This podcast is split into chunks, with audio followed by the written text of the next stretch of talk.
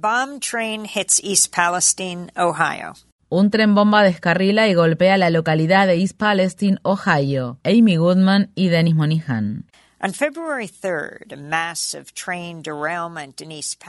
El 3 de febrero pasado, el descarrilamiento de un tren de carga en East Palestine, estado de Ohio, cubrió esa localidad con una mezcla de sustancias químicas y gases tóxicos que contaminó el aire y los cursos de agua y provocó la muerte de miles de peces y ranas. Luego del accidente, los residentes de la localidad han reportado problemas respiratorios, irritación en la garganta, ardor en los ojos y erupciones cutáneas. Las consecuencias a largo plazo de afecciones aún se desconocen. El tren de carga que descarriló, de más de 3 kilómetros de largo, era operado por la compañía ferroviaria Norfolk Southern y ha sido denominado como un tren bomba, ya que entre sus 141 vagones había varios vagones cisterna con la capacidad de contener cada uno alrededor de 120.000 litros de productos químicos tóxicos altamente inflamables. Además del derrame, el descarrilamiento provocó un incendio fuera de control que se prolongó durante varios días, seguido de una quema controlada, como así la denominaron, de la carga más tóxica del tren que produjo una enorme bola de fuego y una nube de humo en forma de hongo. La catástrofe podría haberse evitado si no hubiera existido una regulación laxa y la enorme presión que compañías como Norfolk Southern ejercen a favor de sus intereses. Cinco días después del accidente, se comunicó a los residentes de la zona que habían sido evacuados que era seguro regresar a sus hogares. El levantamiento de la orden de evacuación no les sentó bien a Emily Wright, directora de desarrollo de River Valley Organizing, una organización comunitaria del Valle del Río Ohio, un área que incluye la localidad de East Palestine. En conversación con Democracy Now, Wright expresó.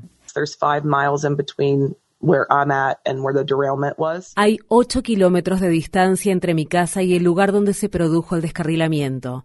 Van a estar bien, dijeron las autoridades. Repetían lo mismo una y otra vez en los medios y en las ruedas de prensa. No hay toxinas en el aire. No hay toxinas. No se preocupen. No toxins in the air. There's no toxins. Don't, you know, don't worry. A pesar de las garantías que brindaban las autoridades, Emily Wright estaba preocupada. En mi casa, que está a pocos kilómetros de distancia del lugar del accidente, empezamos a sentir náuseas y, perdón por ser explícita, diarrea. Mi padre padece asbestosis bilateral por trabajar en una fábrica metalúrgica y tenía dificultad para respirar. Así que estas industrias nos están matando de diferentes maneras.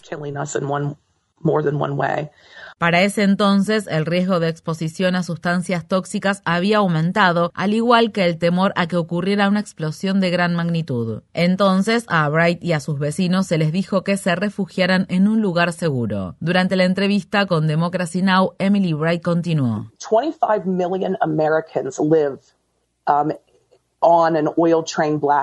unos 25 millones de estadounidenses viven en la zona de riesgo de explosión de trenes petroleros que abarca las áreas más pobres de Estados Unidos incluyendo comunidades en Conway, Illinois, Pensilvania y la región de los Montes Apalaches, y las autoridades continúan bajando los requisitos en materia de seguridad. No se preocupan por nosotros, porque somos las personas que históricamente no pueden defenderse.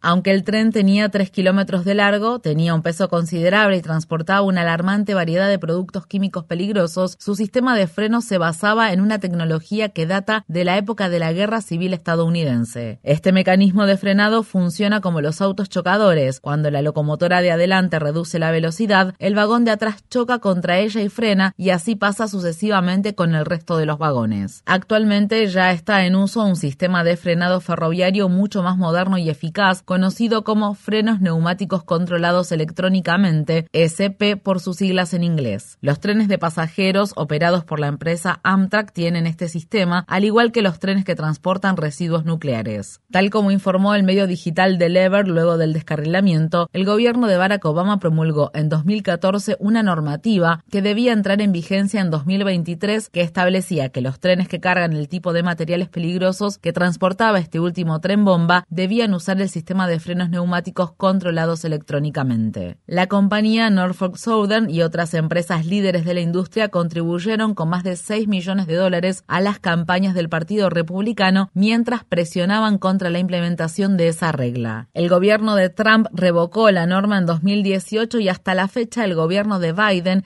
y el secretario de Transporte Pete Buttigieg no han hecho nada para restablecerla. Además de bloquear la implementación de normas de seguridad más estrictas, Norfolk Southern y otros gigantes ferroviarios han estado recortando costos para aumentar sus ganancias. Ross Gruters, ingeniero ferroviario y copresidente del sindicato Railroad Workers United, dijo a Democracy Now! At the root of it all is, is really cutbacks to, to staffing. La raíz de todo esto está en los recortes de personal. Hay empresas que están ganando cantidades obscenas de dinero y lo están haciendo mediante la adopción de políticas operativas que están diseñadas para maximizar las ganancias. Hay todo un sistema para eso denominado ferrocarril programado de precisión. Estas políticas reducen al mínimo la cantidad de personas que hacen el trabajo. Esto significa que hay menos gente y que esta gente debe realizar muchas más tareas de manera más rápida. Hay un recorte generalizado en las secciones de mantenimiento de infraestructura de importancia crítica, como los vagones, las locomotoras y las vías. Y esas tareas de mantenimiento son realizadas por plantillas mínimas o por personal subcontratado. Y luego tenemos trenes cada vez más largos y pesados, como el que vimos aquí, que tienen una mayor propensión a descarrilar where these trains have a greater propensity to derail. Según la investigación de The Lever, mientras Norfolk Southern se sumaba al lobby contra las normas federales de seguridad para los trenes de carga, argumentando que la actualización de los sistemas de frenado, por ejemplo, sería demasiado costosa de implementar, gastaba mil millones de dólares en la recompra de sus propias acciones para impulsar el alza de su valor de mercado. Mientras tanto, los residentes de East Palestine y de muchas otras comunidades de un área cada vez más grande afectada por este gran derrame de químicos tóxicos siguen bebiendo agua embotellada mientras se les asegura que todo está bien. El día que el director de la Agencia de Protección Ambiental de Estados Unidos, Michael Reagan, visitó East Palestine, Emily Wright conversó nuevamente con Democracy Now! y reclamó la intervención de las autoridades federales. Realmente necesitamos que se declare una emergencia federal.